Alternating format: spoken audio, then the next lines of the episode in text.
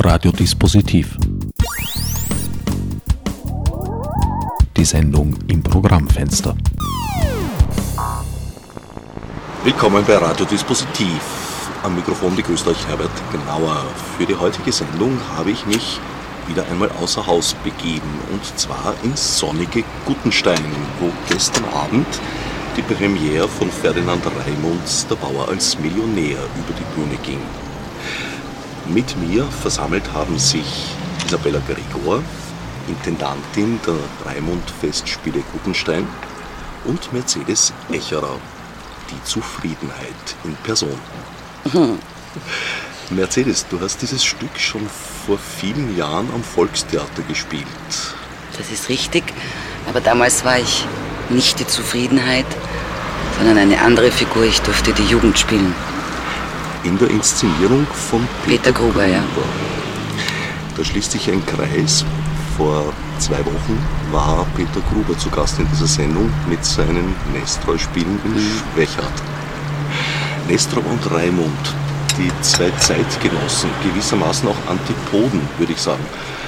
Also in meiner Wahrnehmung ist Nestreu der aufmüpfige Autor gewesen, der ständig in Clinch mit der Zensur lag, während Raimund eher der affirmative Biedermeier-Autor war. Würdest du das auch so sehen, Isabella? Ja, ich weiß gar nicht. Also ich finde, dass der, dass der Raimund auch ein der hat schon auch seine Zeit sehr gut aufs Korn genommen in seinen Stücken, finde ich. Er hat es einfach nur sehr fantasievoll auch getan, teilweise auch melancholisch getan, teilweise eben sehr plakativ auch getan, äh, während der Nestroy ähm, sehr an diesen Volkscharakteren und diesen Menschen geblieben ist. Und der Raimund hat sich eben sehr, sehr weit ähm, ausgedehnt, auch eben zu Feen und Geistern und Magiern und Zauberern und so weiter, in einem wesentlich größeren Maße, als das der Nestroy getan hat also Wünsche gab es von beiden die gleichen. Ja? Also sowohl der Nestro als auch der Raimund wollten wahnsinnig gern ernsthafte Autoren und am Burgtheater sein und wollten spielen dort und wollten dafür schreiben und so weiter. Beide sind sie Volkstheaterautoren geblieben. Also es gibt auch Gemeinsamkeiten von diesen beiden. Wobei äh, beim Raimund, glaube ich, war das ja auch so, dass der ja doch mehr ins Zentrum gerückt ist am Anfang seiner Karriere und dann immer wieder mehr an die Peripherie geraten ist. Das ja? stimmt, ja. Und dort halt einfach der, der Wunsch des Volkes nach diesen schönen, unerreichbaren Welten, also so ein Restfunke vielleicht aus, der, aus dem Barocken, das wollen wir auch mal, so dieses Tolle und dieses Schöne, sehr bedient hat einfach in seinen Geschichten. Ne? Das stimmt, das stimmt, das ist, absolut. Ich, der große Unterschied auch in der, in der Herangehensweise der Arbeit zwischen den beiden. Zwischen Nestor und Raimund, ja. Raimund ist in meiner Wahrnehmung der poetischere, aber der weniger politische Autor. Ja, da streiten sich ja viele Geister. Ja, also das ist ja oft ein Thema. Äh, fantasievoller kommt immer darauf an, wie man Fantasie definiert. Also wenn man jetzt wirklich sagt, das sind Figuren, die man erfindet oder eben diese allegorischen Figuren wie den Hass oder die Zufriedenheit oder den Neid, ja, das sind Figuren, die beim Nestroy nicht vorkommen dann ist er auf jeden Fall der fantasievollere Autor. Wenn man Fantasie auch dahingehend begreift, dass es eine Fantasie für Charaktere, für Beschreibungen von Figuren geht, dann ist der Nestroy natürlich auch ein fantasievoller Dramatiker diese Zauberfeen, also zum Beispiel jetzt gerade beim Bauer als Millionär, die, das erste Bild ist ja gleich einmal das Feenbild, wo die Lacrimosa ihre Geschichte erzählt und natürlich werden da die ganzen Feen, Magier und Geister vorgestellt und wie wir lernen, auch in dem Stück ist ein Magier jemand, der nicht einfach verschwinden kann, sondern der kann sich nur in was verwandeln, während die Geister können natürlich auch unsichtbar werden. Also das ist ja alles Thema beim Raimund, auch sehr lustig beschrieben und sehr witzig beschrieben und das hat auch einen großen Humor. Ja? Und auf der anderen Seite hat er, also wie du richtig sagst, natürlich diese ganzen Fantasiewelten und diese ganzen Fantasiefiguren äh, viel mehr in seinen Stücken drinnen, als das eben der Nestroy hat. Ich denke schon, dass äh, beide natürlich ihre Ziele hatten, inhaltlicher Natur. Und sie haben halt eine unterschiedliche Herangehensweise gehabt. Und jetzt, äh, ich bin keine Theaterwissenschaftlerin und ich glaube, dass das für einen bestimmten erlauchten Kreis sehr interessant ist, die Differenzierung zwischen den beiden herauszuarbeiten. Aber das Schöne für mich als Schauspielerin oder auch wenn ich im Publikum sitze und mir eine schöne Vorstellung anschauen darf, ist doch das Tolle, dass der Nestroy die Vielfältigkeit der menschlichen Natur in eine Figur hinein verpackt, die dann tendenziös die freche oder die subversive Figur oder die neidvolle oder die hasserfüllte oder der Schlawinertyp ist oder der Gescheite. Und der Raimund hebt das auf eine andere Ebene. Beides sind aber Möglichkeiten, wenn, wenn man zuschaut, um sich identifizieren zu können oder etwas zu identifizieren. Ja? Und das ist für mich das, eine der wichtigsten Aufgaben beim Theater, dass ein Publikum nicht sagt, ah, diese Geschichte dort und ich bin hier und es hat mit mir nichts zu tun, das ist ein antiquiertes Thema, äh, sondern dass man sagt, ob das ein zeitgenössisches Stück ist oder ein klassisches Stück ist, dass man eine Identifikation finden kann. Und die Möglichkeiten, die beide Autoren bieten, für das Schauspielerische, das ist einfach großartig. Ja. Also da muss man schon oft in der Literatur Vergleiche suchen, wird man nicht an jeder Ecke etwas finden, wo man sagt, das hat diese Qualität an Angebot, eine Identifikationsfigur zu sein für eine Gesellschaft. Beide waren sie in ihrer Zeit Superstars. Stimmt, ja. Aber irgendwo hat in meiner Wahrnehmung zumindest Nestroy war der erdverbundenere der beiden. Raimund kommt mir exaltierter vor. das weiß ich nicht. Ich habe sie leider beide nie kennengelernt. Ähm, ich weiß es nicht. Also wenn man jetzt über, über ich weiß nicht, warum dann, ich, also erstens mal, der Nestor hat natürlich wesentlich mehr Stücke geschrieben. Der Raimund hat acht Stücke geschrieben, davon sind vier bekannt und der Rest ist eigentlich nicht so bekannt. Das sind auch vier Stücke, mit denen ist er mehr oder weniger durch die deutschsprachigen Lande gereist und hat überall tolle Erfolge gefeiert damit. Ja.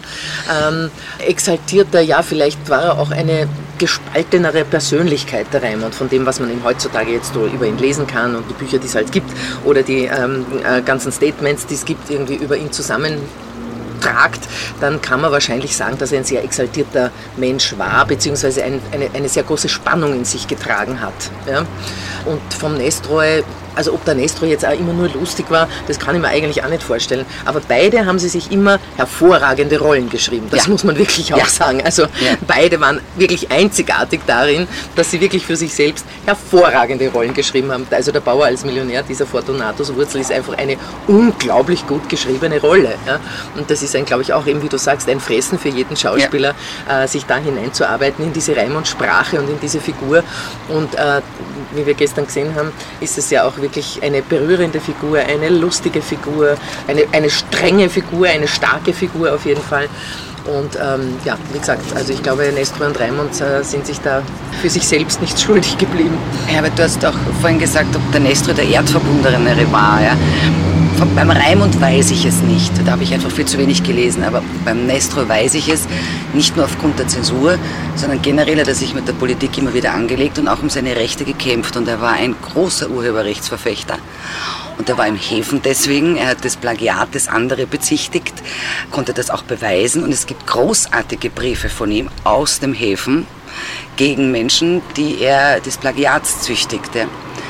Die hat unter anderem der Robert Meyer in Brüssel gelesen, als wir Urheberrecht, das europäische Urheberrecht verhandelt haben. Also nicht im Parlament gelesen, es war einfach zufälligerweise auch in Brüssel, wir haben uns getroffen und ich habe diesen Brief in die Hand bekommen und gesagt, bitte gib mir den, ich werde den morgen im, im Plenum lesen. Ich habe wirklich dann Nestroy zitiert und das, du denkst dir, das ist gestern geschrieben worden. Mhm. Das ist ein interessanter Punkt, weil gerade Nestroy ja ein Autor ist, der, der viel gefladert hat.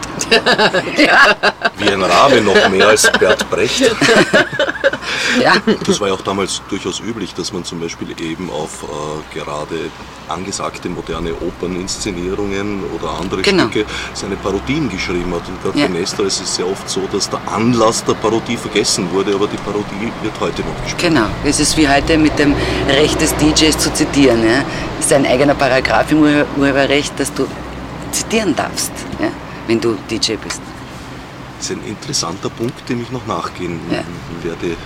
Das war mir nicht bekannt, dass Nestroy selber ein Urheberrechtsverfechter war. Also, ich sage jetzt einmal, durchaus mit Scheuklappen nach rechts und links, weil, wie gesagt, er war ja nicht zimperlich beim Fladern, aber wehe, man hat ihm was gefladert. Dann ist er auf die Barrikaden gegangen und hat sich da schön auf den auf die Rechtsgrundlage gestützt.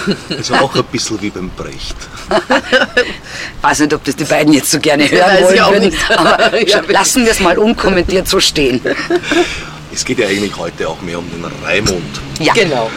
Einer der Unterschiede zwischen den beiden Autoren, wiederum in meiner Sicht, ist, dass der Raimund immer sehr moralisch ist. Also er hat in meiner Interpretation das Theater als Bildungsanstalt das könnte ich jetzt so nicht unterstreichen. Das ich, ich glaube, das empfinden wir so. Ja. Mhm.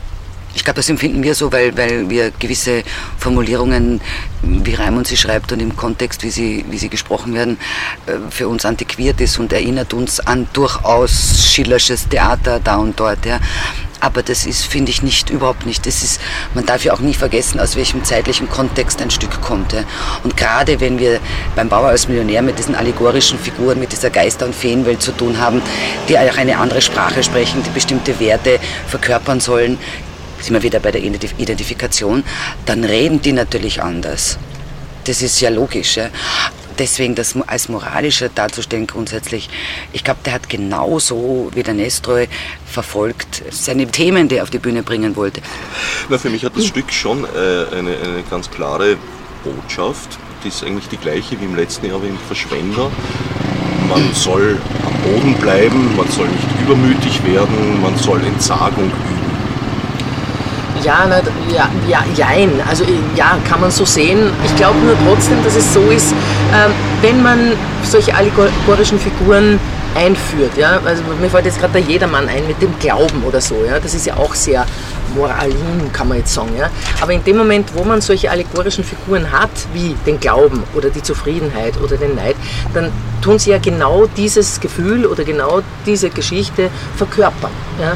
Das heißt, dann kann man nur sagen, okay, das ist jetzt Moralin, sondern ich glaube nur, dass der, dass der Raimund diese Figuren verwendet, ja, sozusagen, also sie sozusagen über, überhöht, ja, um einfach seine Botschaft anders zu vermitteln. Genau. Ja. Und ähm, ich glaube, das gelingt ihm recht gut und da sehe ich jetzt auch keinen großen Unterschied zum Nestroy. Es geht auch immer gut aus. Ja.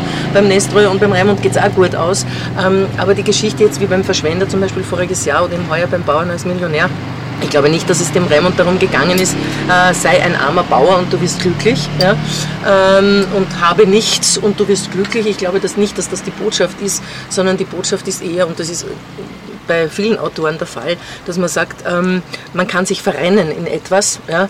aber wenn man die wahre Liebe verliert, und äh, sozusagen die zwischenmenschlichen Beziehungen, äh, dann wird man nicht glücklich was auch immer es ist. Ja? Ob es jetzt das Geld ist oder ob es die Härte einer Person ist oder ob man gierig und neidisch oder ich weiß nicht was wird, ja? Äh, das nicht immer nur mit Geld zusammenhängen muss. Das ist für mich eher die Aussage des Raimund und eher nicht die Geschichte, ähm, tu all dein Geld weg nur dann, wenn du arm bist, äh, bist du ein glücklicher Mensch. Genau, und in dem Stück macht er das eben durch äh, extreme Varianten in den Figuren ganz, ganz deutlich. Aber weil du gerade vorhin auch das Wort übermütig verwendet hast, ja, in dem Wort steckt ja das Wort Mut drinnen. Und ich glaube, so wie Wörter auch eine Wandlung in der Zeit erleben, so muss man sie auch immer im Wandel dieser Zeit erkennen. Und was bedeutet Übermut? Man geht über den Mut hinaus. Ja? Wofür braucht es Mut? Mut braucht es schon einmal, um überhaupt dieses Leben zu bewältigen. Mit all den Herausforderungen, die natürlich in jeder Dekade eine andere ist. Ja? In der eigenen Lebensdekade wie in der Zeit, in der man gerade lebt. Ja? Und das heißt ja, diese Bleib am Boden heißt nicht, dass du nie wegfliegen darfst. Das heißt es ja nicht. Das heißt, verlier deine Erdung nicht.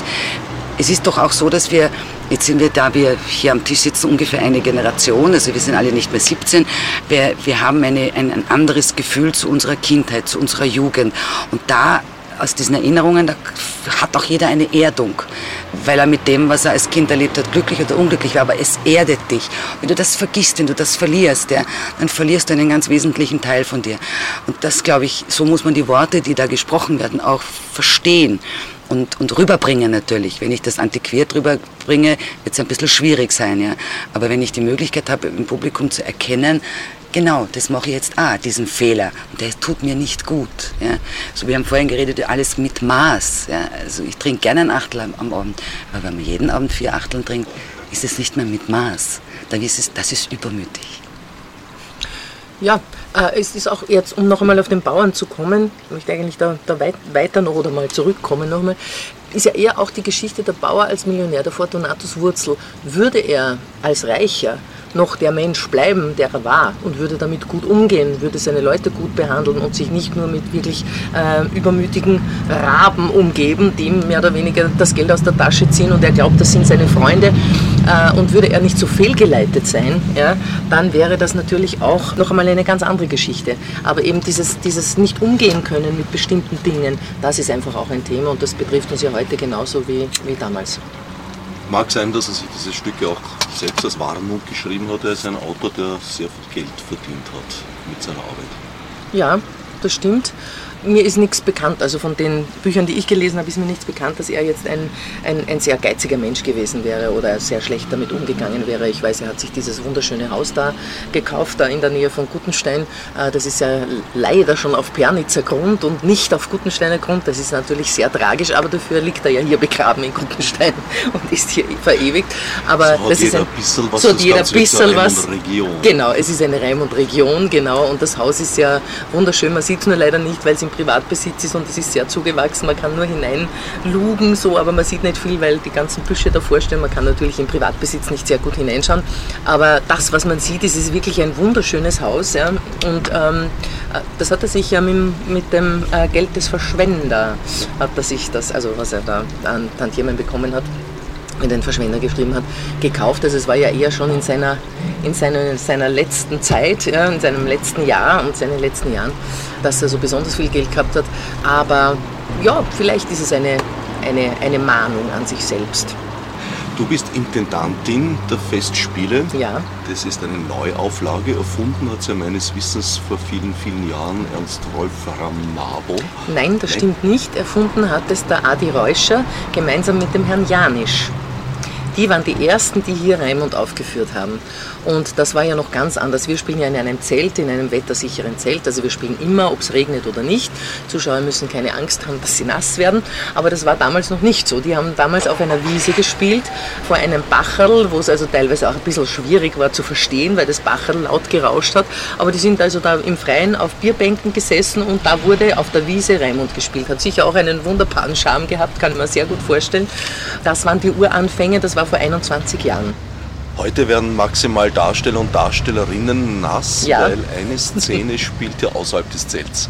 Stimmt, genau. Eine, eine Szene, die Kegelszene, also wo der, wo der Fischer Karl, der arme Fischer Karl, der ja sein Lottchen äh, ähm, zurückgewinnen möchte und glaubt, er kann sie nur gewinnen, wenn er auch reich wird, er kegelt da alle neun Kegel und wird zu einem reichen Mann. Und das findet draußen statt. Also es ist aber diesmal nur eine Szene. Voriges Jahr beim Verschwender haben wir ja schon am Ende des ersten Aktes geöffnet und dann geöffnet weitergespielt. Wurde es dann teilweise auch ein bisschen kühl, weil der Schneeberg schickt seine kalte Luft herein. Äh, heuer ist das nicht so dramatisch, weil wir ja eben wie gesagt nur eine Szene im Freien spielen. Und die üppigen Wälder tun auch einiges an Luftfeuchtigkeit Stimmt. und kühler Luft dazu. Sehr angenehm, wenn es sehr heiß ist. Kann man sofort nach Gutenstein fahren und man denkt sich, mein Gott, ist das angenehm hier. Es gab in der Geschichte des Festivals ein paar Unterbrechungen. Ja, gab es, genau. Also es wurde eben zuerst ähm, Raimund gespielt, dann eben, wie gesagt, hat Ernst Wolfram Abo die Intendantie übernommen, gemeinsam mit dem Herrn Neuspiel. Und dann hat der Niki Neuspiel äh, sich entschlossen, hier ein Musical zu machen und hat hier vier, vier Jahre lang, glaube ich, Musicals aufgeführt und ähm, dann noch einen, einen, musikalischen, einen musikalischen Sommerfestival gemacht, ja, einen Sommer lang. Und da wurde dann klar, dass es eigentlich wieder zurückgehen sollte zu Raimund, einfach weil die Gegend sich und, und die ganze Geschichte sich hier anbietet, wieder auf Raimund zurückzukommen. Das heißt, Veranstaltungen gab es jedes Jahr. Ja, Ein Festival hat stattgefunden, ja. nur die Ausrichtung hat sich geändert. Genau, genau. Und wir sind jetzt eben im zweiten Jahr wieder bei Raimund. Es wird auch nächstes Jahr nochmal Raimund geben, ganz sicher. Und dann werden wir schauen, in welche, in welche Zeitgenossen und in welche, welche Gefilde wir uns da weiter begeben.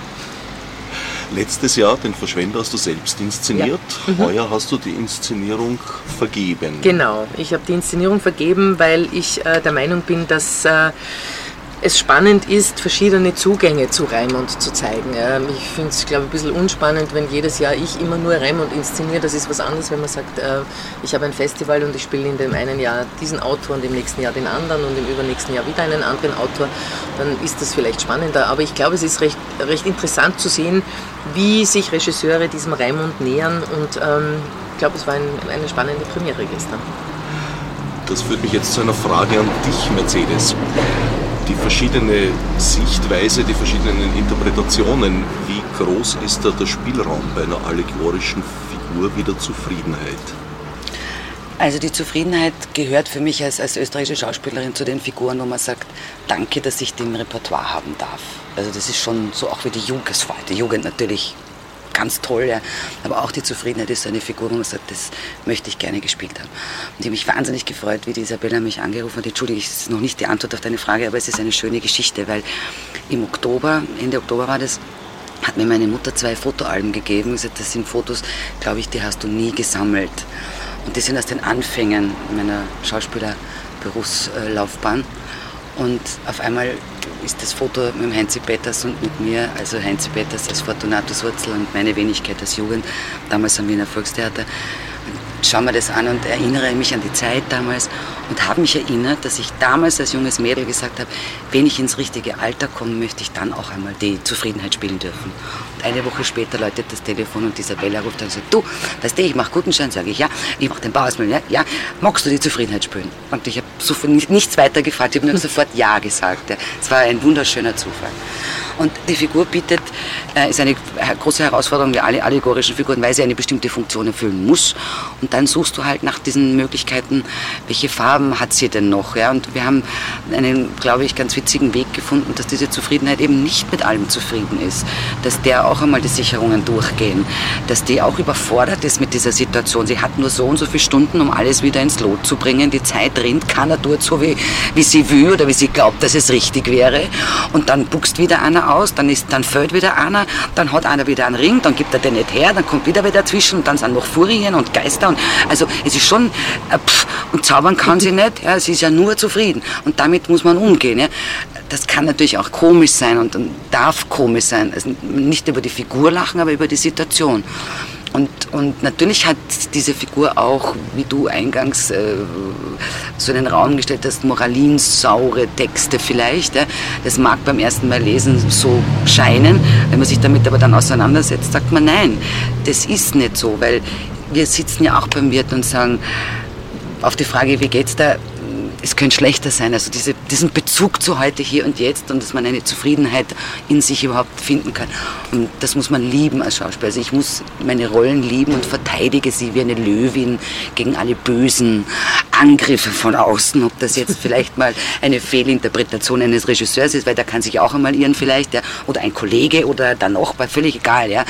Die muss ich mit all ihren Schatten lieben und ich habe sie irgendwann einmal sehr, sehr lieb gewonnen, meine Zufriedenheit. Und dann darf ich mir das auch erlauben, eben Ausrutscher zu machen, eben unzufrieden zu sein und, und, und über, zu zeigen, ich pack das jetzt nicht, das ist mir zu viel, überfordert zu sein eben mit einer Situation. Und ich habe da auch ein unglaubliches Glück, mit der Kollegenschaft, allen voran mit dem, äh, natürlich mit dem wunderbaren Günter Franzmeier, aber auch mit dem, mit dem Heli Pucher, ein Gewinn aus Graz, der das Ajaxale spielt, der ein unglaublich komödiantisches ja, Talent hat, eine Körpersprache hat und schnell im Kopf ist, aber auch in seinen Handlungen. Und mit, mit, mit solchen Kollegen ist es natürlich wunderbar, weil denen wirft man ein Ballerle zu und die fangen das auf und schießen drei zurück und dann kommen so Blüten, wo man dann auch sagt, na, das ist ein bisschen zu viel jetzt wieder, das muss man wieder wegräumen. Und dann sitzt da Gott sei Dank auch jemand auf der anderen Seite von der Bühne und sagt, falsche Richtung, wieder zurück und so.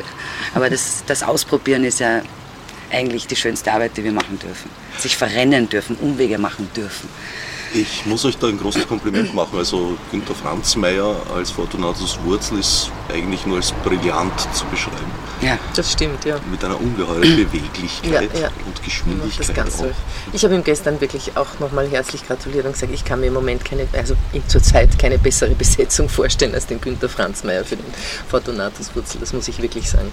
Das ging mir bei der ersten Probe so. Ich bin auch zu ihm gegangen und gesagt, Günther, ich weiß nicht, wie die anderen Szenen werden. Ich habe jetzt nur dieses eine Bild gesehen. Und das ist ein Ton, wo ich sage, ich kann es mir nicht anders vorstellen. Das ja, ist ja. so perfekt. perfekt ja. Und er ist trotzdem, er ist so zeitlos. Er ist, Du könntest ihm alles anziehen, ist völlig wurscht. Ja, äh, Du, trotzdem, du hast das Gefühl für eine Zeit, in der das spielt, das vermittelt er auch. Und gleichzeitig ist es so heute hier und jetzt wie mein Nachbar. Das ist großartig. Es ist ein, ein, ein der Brillanttupfer. Das stimmt und es ist auch, äh, was mir auch so gefällt, ist ähm, eben jetzt natürlich auch bei dir und auch beim, äh, beim Franz Mayer, äh, wie man mit der Sprache umgeht. Ja? Also bei euch beiden ist es wirklich auch ganz klar zu sehen, das ist ja eine, das ist ja eine sehr spezielle Sprache, dieser Reim. Und, und äh, bei euch kommt es wirklich, wirklich so rüber, wie man hört zu und denkt sich, die reden jetzt, so wie wenn man jetzt spricht. Ja? Und äh, das ist natürlich großartig, wenn jemand auch mit Sprache so gut umgehen kann. Ja? Und man das dadurch so heutig ja, ohne Zeigefinger, serviert ja. und ohne Zeigefinger äh, hören und, und verstehen und empfinden darf. Ja? Und das ist wirklich toll. Ja, das ist wirklich großartig. Und du, Mercedes, stellst eine ausgesprochen lebendige Zufriedenheit auf die Bühne. Also diese moralischen Dimensionen des Textes lässt du eigentlich wunderbar vergessen. Das wäre schlecht, wenn man sie vergisst, finde ich. Weil sie sind ja trotzdem da. Ich meine, dass sie jetzt nicht äh, so zeigefingerig oberlehrerhaft daherkommen. Ah, okay. bei dieser Figur, glaube ich, schon eine Gefahr ist. Vor allem auch, dass sie langweilig wird. Und das ist alles andere gewesen, was ich gestern gesehen habe. Dankeschön. ja, ich, ich glaube, die Zufriedenheit ist eine Figur, die Gefahr läuft, in eine gewisse Farblosigkeit abzurutschen. Aber wenn man, also ich kann ja eine Figur auch nur aus, aus mir herausschöpfen und, und irgendwann habe ich gesagt, ich bin quirlig, warum soll meine Zufriedenheit nicht auch quirlig sein dürfen, wenn man sie liebt, wenn man das, was sie sagt, auch ernst meint. Und wenn das gelungen ist, dass das auch lustig ist und man auch über eine Situation, in der die Zufriedenheit überfordert ist, lachen kann, dann finde ich das schön. Freut mich das sehr. Du hast irgendwie sehr viel gegen diesen Zeigefinger. Das kommt bei dir oft vor Ja. in deinen Fragen oder beziehungsweise Aussagen, die Zeigefingergeschichte. In der Ja, Tat bin ja. ich kein Mhm, großer ja. Freund vom Vom Zeigefinger, Zeigefingertheater. Aber ich glaube, das mag ja niemand. ich Nein, glaube, niemand das mag glaub das. ich auch, ja. nicht. Hast du die Botschaft auch wirklich verstanden? Nein, ich genau, glaube, das genau. wollen wir alle nicht. Nein, nein. das wollen wir alle nicht. Das Ja, ist- einerseits nein, andererseits wird es dann doch sehr viel gemacht. Ja, es kommt halt auch immer darauf an, welche Überschrift dort steht. Und dann ist es ein heiliger Tempel. Und dann sagt man, ah, das ist großartig oder so. Mag auch damit zusammenhängen, dass man sich selbst meistens nicht als zeigefingerig, sondern als weise empfindet. Ja, naja. Okay. Das Ajaxele ist eine schwäbische Figur. Mhm. Ist das für einen bestimmten Schauspieler geschrieben worden? Das weiß ich nicht. Muss ich ehrlich sagen, das weiß ich nicht genau. Aber es ist natürlich ein wunderbarer Dialekt. Ich finde das so köstlich. Es ist sehr lustig und es ist, glaube ich, einfach eine sehr, sehr witzige Sprache, mit der man sehr witzig umgehen kann, äh, was unser Ajaxele, der Hele Puppe, ja auch tut. Ob das eben wirklich, das weiß ich nicht, ob das für ihn Ich glaube, der wurden einfach wurde. nur die, die Vielfalt der Völker ein bisschen bedingt, weil wir haben auch einen, ein Riesenthema, einen ungarischen dabei, Genau. der Bustorius. Also die Feen, die Magier sind alle aus verschiedenen Landen. Ja. Der, der erwähnt sogar Temeschwar, was aber äh, Rumänien ist zum Beispiel. Dann kommen die böhmischen Geister, Die werden böhmischen angesprochen. Geister, deutsche Es, es Geister. ist, glaube ich, Ja. es geht einfach auch um diese um die Zeit und, und um das Imperium, das Habsburger Imperium und den benachbarten Lande. Ich kann mir schon einfach. vorstellen, dass es da ein, also dass es in der damaligen Zeit sicher ähm, äh, Geschichten gegeben hat, wo die Leute wahrscheinlich noch viel mehr gelacht haben, als wir das jetzt tun, weil es einen Bezug gab. Ja, das kann ich mir gut vorstellen. Welcher das damals war, das weiß ich heute nicht. Also, dass man sagt, ja, die böhmischen und da sind die ungarischen und warum er genau die herausgenommen hat, hat sicher einen Grund, ganz sicher. Aber welchen kann ich heute nicht mehr beantworten. Oder ich kann ihn nicht beantworten, vielleicht kann es jemand anderer, ich kann es nicht beantworten. Eine große Rolle spielt doch die Musik. Nicht nur in der Inszenierung, sondern im Stück im Allgemeinen. Überhaupt, ja. Da habt ihr, würde ich sagen, behutsame Veränderungen. Also eigentlich schon große Veränderungen, aber doch das Original noch erkennbar gelassen. Ja, ja. Das wollten wir auch unbedingt. Das haben wir eigentlich voriges Jahr auch gemacht. Wir haben ja voriges Jahr ein bisschen noch mehr Musik hinein, hineingebaut, also weil ich ja damals diese Fee überhaupt singen ließ, also um halt diese andere Ebene zu verdeutlichen. Äh, Das war eine reine Gesangesgeschichte, weil ich ähm, diese Musik sehr wichtig finde im Raimund. Für mich ist der Raimund äh, und, die, und die Aussagen, die er trifft über die Musik, sehr, äh, sehr stark spürbar. Und, äh, und was der Herr Kugler da ähm, gemacht hat in Zusammenarbeit mit dem Regisseur, mit dem Herrn Schiller, finde ich eine sehr schöne Art, äh, diese Modernisierungen durchzusetzen. Also es gibt natürlich diese, also die Jugend, das Brüderlein Fein-Lied, das kann man überhaupt nicht verändern. Jetzt natürlich von der Melodie, das ist ja klar, das kennt jeder, da kann jeder mitsingen. Und es ist ja auch so schön, also warum sollte man das verändern? Genauso äh, wie man das Aschenlied nicht verändert, warum soll man das verändern? Ist ein wunderbares Lied, ja. Dass man es heute vielleicht ein bisschen anders instrumentiert und durch, über die Instrumente ein bisschen die Inhalte und äh, unterstützt, ja, das finde ich wunderbar und das ist hervorragend gelungen. Und äh, die Kompositionen, die ja auch teilweise nicht mehr auffindbar sind, man weiß beim Raimund eben in den Texten steht da drinnen, da ist Verwandlungsmusik, äh, da ist eine unterstützende Musik, das steht im Text drinnen, die gibt es aber nicht mehr. Also wir sind wirklich von Bibliothek zu Bibliothek und haben nachforschen lassen und so weiter. Diese Musiken haben wir nicht mehr gefunden und äh, dass es da Verwandlungsmusik gab, das ist natürlich auch immer abhängig davon, was findet da gerade statt auf der Bühne, wie verändert sich das Bühnenbild, äh, wie, ist, wie wird das in einem Theater gelöst. Je nachdem komponiert man natürlich auch die Verwandlungsmusik und und es gibt eine unterstützende Musik. Es gibt zum Beispiel bei der Zufriedenheit in einer Szene, da ruft sie die Geister an, die zwölf Geister, und da wird eine Perlenschnur zerrissen und das ist natürlich auch so ein magischer Moment und der wird bei uns musikalisch natürlich auch unterstützt und das hat sicher bei den Raimunds Zeiten ebenfalls stattgefunden. Nur hören wir es halt heute mit anderen musikalischen Mitteln. Und er hat das sehr behutsam gemacht, der Kogler, und ich finde es auch sehr stimmungsvoll gemacht. Was mir auch besonders gut gefallen hat bei seiner Arbeit äh, von Reini Kogler, ist, dass er auch für den Musikexperten sind feine Zitate mhm. hineingestreut, die man, da muss man wirklich ein Kenner sein, um die herauszuhören. Ja. Und er dachte so, wenn es einer hört, freue ich mich schon. So, ja, ich ja. glaube, es waren schon ein paar hören. Ja. Aber sie sind so fein hineinverpackt. Es gibt eine Stelle, jetzt habe ich vergessen, wo ist das, ähm, wo sogar Love Story vorkommt. Da, da, da, da, da, ist ganz kurz. Ja, ja. ja. Aber, das ist, ist eh beim Aschenlied drin. Ja, genau, da ist beim es. Aschenlied ist es drin, Und das, das finde ich großartig, weil es eben für alle Sinne noch etwas bietet, was mit dem Heute, Hier und Jetzt zu tun hat, aber nicht auf Kosten des Inhaltes geht, sondern im, im Sinne des Inhalts. Ja. Ja, ja. ja. Selbst Mussorgsky schaut auf einen Sprung vorbei. ja, genau. Das heißt, die Originalpartituren sind verloren gegangen, so nicht es von den sie Liedern. überhaupt gegeben hat? Nicht von den Liedern. Also das Aschenlied nicht, äh, Brüderlein Fein nicht. Also diese Lieder sind alle da. Ja. Aber teilweise sind auch die Chorgesänge verloren. Also das ist, äh, wie gesagt, äh, ein Original ja, aber man muss auch dazu komponieren und erfinden und arrangieren. Also die Hits sind damals schon, nehme ich an, bei Verlagen herausgekommen, ja, gedruckt ja, davon. Ja, ja, sind alle da. Orchesterpartituren hat man damals ja oft gar nicht geschrieben, eben aus urheberrechtlichen Gründen. Hat man nur die einzelnen Instrumentenstimmen ausgeschrieben und der genau. Dirigent hat aus dem Klavierauszug dirigiert. Genau, genau. Also sind einfach die verschiedenen Gesangsstimmen teilweise da, ja, oder eben wie gesagt die verschiedenen äh, Instrumente notiert, aber eben nicht ein richtiger Orchesterauszug. Bis wann wird denn noch gespielt eigentlich? Bis 10. August. Wir haben ähm, jetzt am Samstag, dem 19. die nächste Vorstellung und es wird immer Freitag, Samstag, Sonntag gespielt. Letzte Vorstellung ist Sonntag, der 10. August. Die Sonntage sind immer um 18 Uhr und Freitag und Samstag ist immer um 20 Uhr Beginn.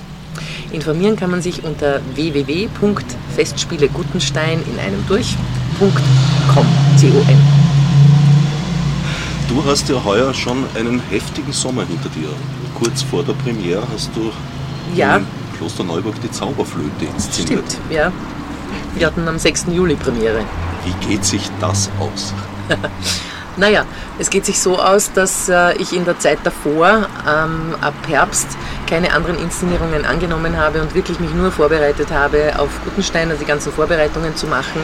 Ich mache ja auch teilweise Marketing mit und Sponsorensuche und Besetzung mache ich. Äh, also es gibt sehr viel zu tun äh, im Vorfeld, bevor die Festspiele überhaupt loslegen, habe ich schon sehr viel Arbeit getan und das habe ich über den Winter gemacht und habe in der parallel dazu mich immer auf die Zauberflöte vorbereitet und ähm, das war schon eine heftige Arbeitszeit, aber es ist gut ausgegangen. Wir haben am 6. Juli wirklich einen sehr, sehr schönen Erfolg gehabt in der Oberkloster Neuburg und es läuft großartig und ich habe tolle Sänger dort gehabt und es war wirklich eine sehr, sehr schöne Arbeit. Das läuft noch bis wann? Die Zauberflöte läuft noch bis 1. August. Da muss man jetzt ein bisschen flott sein. Du, Mercedes, bist auch nicht ganz untätig gewesen in den letzten Monaten. Das Letzte, was ich wahrgenommen habe, ist, dass du in Drosendorf eine Bürgerrechtsbewegung gegen Maus auf die Beine gestellt hast. Ja. Um das Häuschen deines Großvaters zu schützen. Ja, ja, das, äh, das war eine sehr spannende Performance äh, im Rahmen des Viertelfestivals in Drosendorf, wo ein Nachfolger von CERN in Drosendorf feierlich eröffnet wird mit äh, Professoren und Professorinnen, Experten, Expertinnen, die der Bevölkerung erklären, was denn da jetzt überhaupt eröffnet wird. So ein megamagnetisches Alpenumrundungs-Synchrotron-System. Genau. Ähm, also der Nachfolger von CERN. Und ich war dort als Gast, weil mein Opa hat ein Haus in Drosendorf. Und die Leute von Maus wollten äh, unter anderem einige Häuser abkaufen, weil die standen im Weg so auch das meines Opas, aber der wollte nicht verkaufen. Dann habe ich gesagt, Opa, ich gehe dahin, ich schaue mir diese Eröffnung an und dann werde ich mich erkundigen. Dann war ich halt dort und erfahre so in einem Halbsatz, dass unter anderem auch die Bürgerrechte in Drosendorf ausgeschaltet wurden und das war dann zu viel und da habe ich dann halt gefragt, auf welcher Rechtsgrundlage denn sowas geschehen kann. und habe dann ähm, diese Veranstaltung gestört. Und es war interessant zu sehen, dass die Leute wissen, sie sind in einem Theater, aber trotzdem, die Eröffnung begann wirklich mit einer feierlichen Rede des leibhaftigen Bürgermeisters, mit einem Stellvertreter vom Land, mit einem Stellvertreter vom Viertelfestival. Also es hat einen unglaublich offiziellen Charakter gehabt. Und dann, ein paar Leute haben mich vielleicht auch erkannt, aber man hat ja auch gewusst, die, im Vorfeld die Grund und so, ja, aber was macht die da jetzt? Und dann mischt sie sich ein und stellt da Fragen. Ja, wir wissen, es ist ein Theater, aber die Fragen sind eigentlich richtig. Ja. Und da, wie, wie geht man damit um? Und der Schluss war dann, dass ich halt eben das Volk in Drosendorf versucht habe aufzurütteln, die hart erkämpften, gar nicht so lange existierenden Bürgerrechte doch nicht einfach so aufzugeben. Und nichts, was erkämpft wurde, ist in Stein gemeißelt. Ja. Kein, keines dieser Rechte. Und es war erstaunlich zu beobachten, wie, wie die Menschen auf das reagiert haben. Zwischen Gebanntheit und gleichzeitig auch großer Zustimmung. Und das war dann so, so entzückend, dass da manche Leute aus dem Publikum nachher gesagt super frecher, Sie waren ja die Einzige, die was gesagt hat. Ja? Also wo sich dann plötzlich Realität und, und Fiktion auf eine Art vermischen, wo du sagst, das ist schön, wenn das passieren darf. Weil man sich dann auch ganz anders als Mensch selber überprüft, wie würde ich denn reagieren in so einer Situation? Würde ich mich trauen, was zu sagen? Würde ich mich hinter einen, der sich da aufstellt und sagt, hallo, ich bin damit nicht einverstanden, würde ich den unterstützen? Würde ich mich das trauen? Weil wir leben in einer Zeit, wo wir sagen, wir dürfen schon auf einer guten Plattform leben. Ja. Also das geht uns, was Rechte betrifft, schon sehr gut. Aber wie, wie werden die verwässert da und dort, aufgeweicht, existieren dann vielleicht bald nicht mehr, das wissen wir ja nicht. Ja. Wie geht man dann, welche Aufmerksamkeit widmet man diesen Dingen im Leben? Wie wird man auf diese Dinge überhaupt aufmerksam gemacht? Und was ganz besonders spannend war in dieser Arbeit, wir sind im Zuge der Recherchen draufgekommen, dass Mitte, Ende der 60er Jahre gab es einen Landtagsbeschluss, eine kleine Form von Vorläufer eines CERN in dieser Region anzusiedeln. Das kam dann aber nicht zustande. Das ist auch nie öffentlich diskutiert worden. Ja. Ja, aha, okay, mhm. spannend. Das wussten wir aber vorher nicht, bevor wir dieses Stück begonnen haben zu arbeiten. Christoph Brendle, der Autor. Da gebe ich dir völlig recht. Diese Rechte sind vielleicht wohl erworben, aber sie sind nicht selbstverständlich. Ja. Und ich denke, wir müssen sie täglich aufs Neue verteidigen. Ja. Gerade vor allem junge, ganz junge Leute, die aufgewachsen sind in Freiheit, auch wenn sie nicht immer ganz perfekt sind, demokratischen Verhältnissen, ausgestattet mit allen zivilen Rechten, die man braucht, um in einer Demokratie friedlich miteinander leben zu können. Eine Generation mit Frieden aufgewachsen ist, äh, wo man alles haben kann, ist schon schwer, so jungen Menschen zu erklären. Wir haben es vielleicht ein bisschen, unsere Generation war ja auch schon in Freiheit, aber wir haben noch ein bisschen diese Aufbaustimmung in Österreich miterlebt, wo man nicht alles gehabt hat ja, und nicht alles so selbstverständlich war wie heute. Wir haben es vielleicht ein bisschen leichter verstehen können. Aber die heute Jungen, denen, wie soll ich denen kommen und sagen, du musst für den Frieden dich einsetzen, also für den Frieden kämpfen, ist vielleicht ein falscher, falsches Wording heute hier und jetzt, aber sich für den Frieden einzusetzen, wie soll, wie soll das ein junger Mensch verstehen? Vor allem wir sind noch unter Menschen aufgewachsen, die etwas ganz anderes erlebt hatten. Also Richtig, unsere ja. Eltern, Großeltern hatten alle das Dritte Reich überlebt. Ja. Das war eine ziemlich andere Situation, weil es einfach noch sehr präsent war, dass das nicht selbstverständlich ist, dass wir genau. ein demokratisches Land haben. Und das darf man aber auch nicht mit dem Zeigefinger machen, den Jungen das erklären und, und, und sie darauf also sie neugierig zu machen, sich, sich, damit, sich darüber zu informieren, woher kommt denn das, diese Situation, in der wir jetzt leben, wie ist denn die entstanden, was hat dazu beigetragen, was hat das verhindert etc. Das ist nicht nur eine Aufgabe im Bildungsbereich, die sehr, sehr schwierig ist, weil das mit dem Geschichtsunterricht meiner Meinung nach alleine nicht funktionieren kann. Dazu braucht man auch Ethikunterricht, dazu braucht man auch sowas wie politische Bildung. Das ist halt schwierig, ähm, würde ich mir aber wünschen, dass das also verpflichtend wäre für mich Ethikunterricht. Absolut, finde ich ganz, ganz wichtig. Aber das hat auch zu tun, in welchem Umfeld sich ein junger Mensch befindet. Wie wird darüber geredet?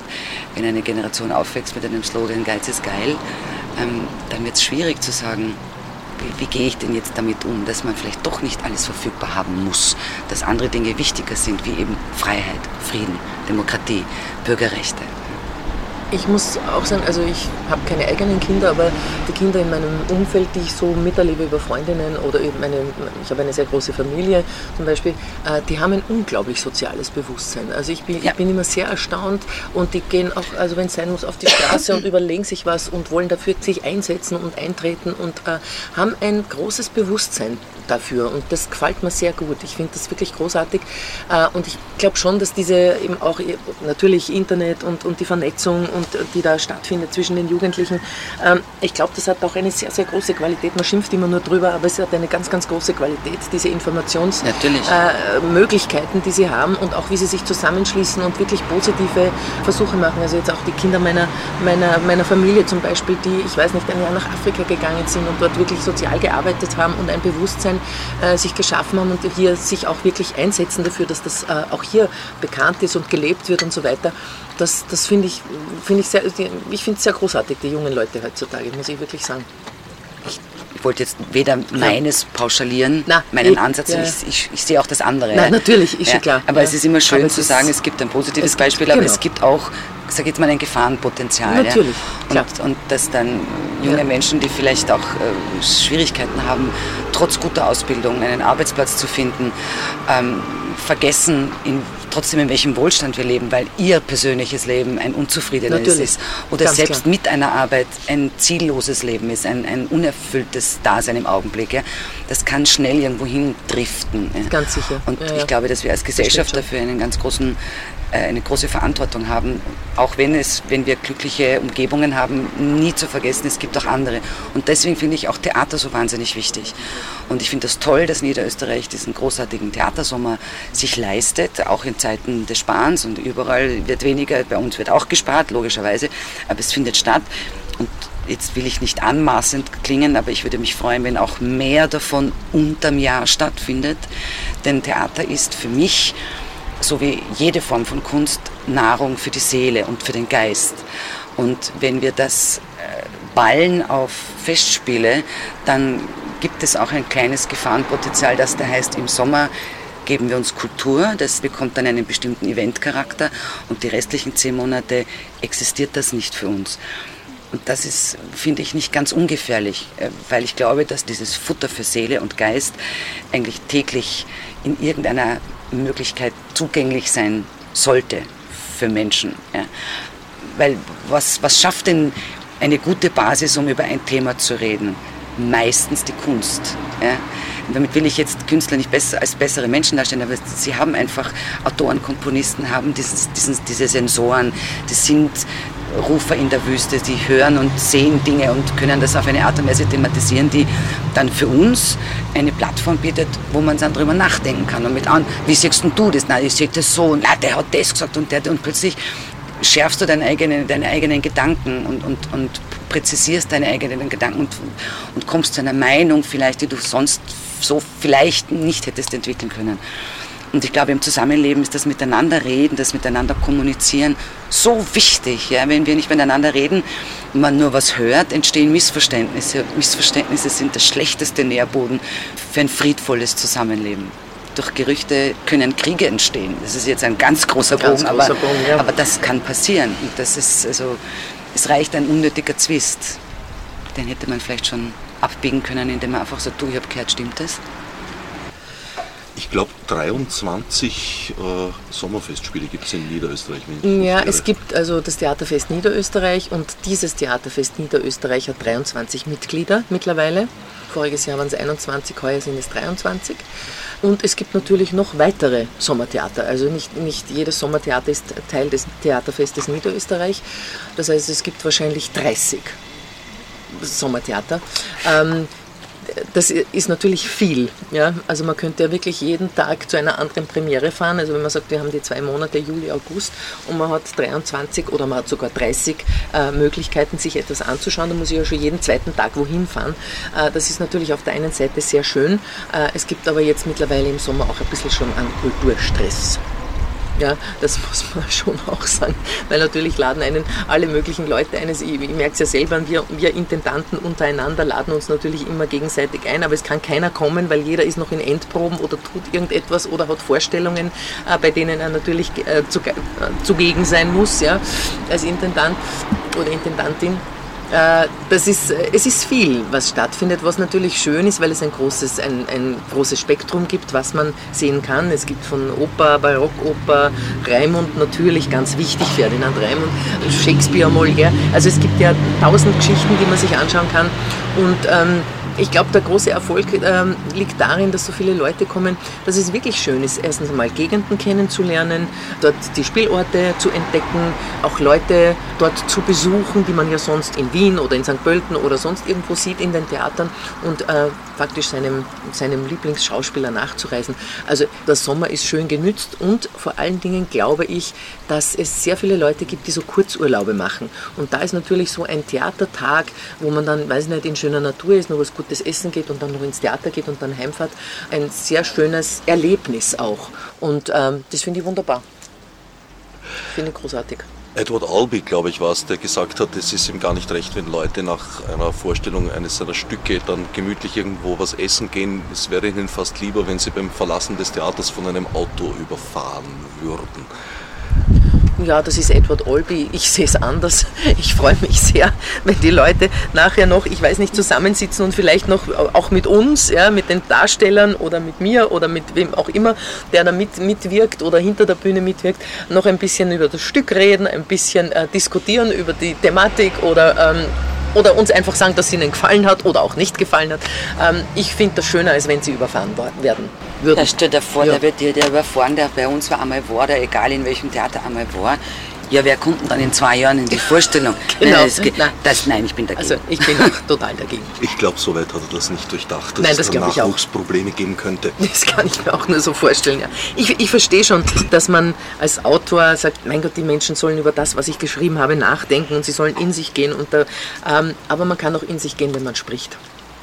Und es gibt die sogenannten Sicker-Witze, was sich jetzt nicht nur auf Witze bezieht, also wo eigentlich das Nachdenken erst am nächsten Tag einsetzt. Das geht mir ganz häufig so. Ja, stimmt. Ich wäre völlig außerstande, so in Karl Löbels Fußstapfen zu treten, Vorhang zu, Scheinwerfer an und sofort einen Kommentar zur eben gesehenen Vorstellung abzuliefern. Das könnte ich nicht, nicht mal ansatzweise. Mhm. Ich brauche immer Zeit, um drüber nachzudenken. Ich glaube, dass das auch eine ganz eigene Qualität ist, so etwas zu können. Wobei der Löbel, das habe ich selber einmal gehört, auch gesagt hat, äh, drei Wochen nach einer Kritik, die er sofort nach äh, Vorhangsschluss gegeben hat, ich habe mich geirrt. Löbel war auch einer der wenigen Kritiker, die sowas zugeben konnten. Richtig, mhm, das stimmt. Ich kann mich erinnern, wie er diese legendäre Geraud-Inszenierung in, in, in, Bayreuth vom Ring mhm. zuerst furchtbar verrissen hat und äh, die Beurteilung dieser Inszenierung sich in den zwei Jahren darauf dann um 180 Grad gedreht hat und er stand dann tatsächlich bei der Fernsehaufzeichnung vor dem Festspielhaus und hat genau. sich mehr oder weniger entschuldigt mhm, dafür. Mhm, ja, das fand Größe. ich auch. Ja, das, das ist wirklich ich fand Größe. das großartig, ja. auch wenn man auf, also es war ja schon ein Adelstitel, auch von ihm verrissen worden zu sein. Ja? Aber, aber was ich so toll fand, eben wie du sagst, er konnte dazu, es, für ihn war die Kritik nicht beendet, indem er seine, seinen ersten impulsfreien Lauf gegeben hat, sondern er hat das immer noch nacharbeiten lassen. Ich habe das auch also gesagt, eben erlebt, dass er gesagt hat, das fand ich großartig und dann ein Jahr später gesagt hat, ich fand es großartig, weil ich in dieser Stimmung war. Es hatte die und die und die Schwächen. Oder eben umgekehrt, wie du dein Beispiel gerade erzählt hast. Und das finde ich toll, weil Kritik hört ja nicht auf, indem du sie nur einmal formuliert ja, hast. Ja. Das, das tut ja noch etwas mit dir. Das stimmt, ich meine. Das Gesehene, das genau, Gehörte, das genau. Ges ja. Äh. Genau, das wirkt ja wirklich nach. Und mir, mir geht es auch oft so, weil äh, man erinnert sich doch auch oft an eine, an eine Aufführung, und man erinnert sich an bestimmte Szenen. Ja? Und das hört einfach nicht auf. Ja? Immer wieder kommen diese Szenen und immer wieder kommt etwas Bestimmtes, äh, was einen besonders berührt hat oder was einem besonders gefallen hat oder auch vielleicht am Anfang missfallen hat und dann beginnt das zu arbeiten und dann versteht man es besser und besser. Da bin ich absolut auch deiner Meinung. Das, äh, das macht Theater einfach auch. Ja? Das macht einfach dieses optische Bild und das emotionale, äh, das emotionale Aufnehmen von Situationen, von Sprache, von Diskussion das ist ein toller Prozess und da gebe ich der Mercedes natürlich auch recht, dass Theater wirklich einen wichtigen Prozess oft einleiten kann bei jemandem, also bei, bei Menschen, bei Publikum. Wobei ich nicht glaube, dass Theater wirklich dazu da ist, dass es Menschen verändert oder es kann einfach aufzeigen. Theater kann wunderbar aufzeigen und Theater kann einen bewegen. Und ich glaube, ein Theater ist immer gut, wenn man emotional getroffen wird, ja, also im positivsten Sinne, wenn das etwas mit einem macht. Ja. Das muss nicht nur das Denken sein, das kann das Denken sein, das kann aber auch das äh, reine Empfinden sein. Und ähm, das finde ich immer so schön. Das sind genau die Dinge, die man nachwirken. Wenn ich etwas besonders schön empfunden habe oder wenn mich etwas wirklich emotional betroffen hat. Gestern habe ich mit der Premiere natürlich eine Ausnahmevorstellung gesehen, aber letztes Jahr war ich bei einer Repertoirevorstellung, ja. wenn man so sagen kann. Und ich habe den Eindruck, dass das hier sich ja nicht in erster Linie eben an die Touristen wendet, sondern dass das sehr stark verankert in der einheimischen Bevölkerung ist. Ja, das ist auch der Sinn der Sache. Also äh, wir machen jetzt nicht in Gutenstein Theater, um alle Wiener nach Gutenstein zu bringen, die ohnehin das ganze Jahr ins Theater gehen. Wir freuen uns über jeden Wiener, der nach Gutenstein kommt. Das möchte ich äh, auch ganz äh, stark betonen. Das ist natürlich wunderbar, wenn wir so einen weiten Kreis einschließen. Aber äh, wir machen natürlich auch Theater für die Umgebung hier. Und wir machen für die Leute hier Theater. Die Leute kommen wirklich von äh, den Nachbarorten und bis, äh, bis in die Steiermark und bis Graz und bis Wien und äh, Mariazell und äh, wirklich auch aus den kleinen Dörfern, umliegenden Dörfern. Und äh, das finde ich großartig. Ja? Wirklich, das ist, das ist eine super Mischung.